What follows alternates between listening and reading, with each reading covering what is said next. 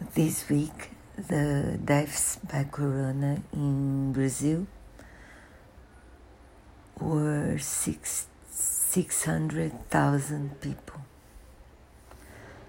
died of corona since the beginning of the pandemic. It's a ter- tragedy. Many, many people are lost their dear ones. It's a terrible disease, it's a tragedy, it's very, very sad.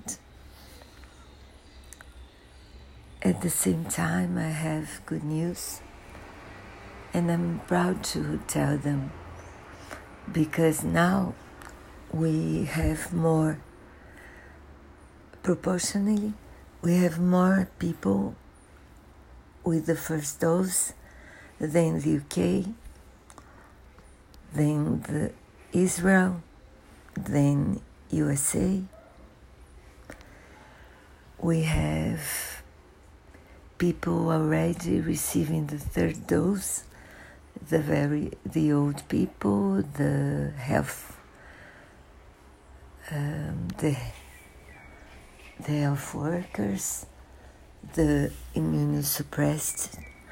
We have teenagers from 12 years old receiving their first dose. And now the we have many deaths each week because of the vaccine.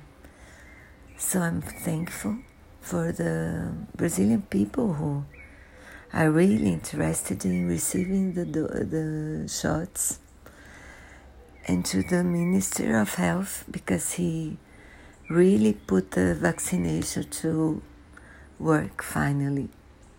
Since March, I think, when he assumed, vaccination is really working. So I'm proud, I'm sad, but proud.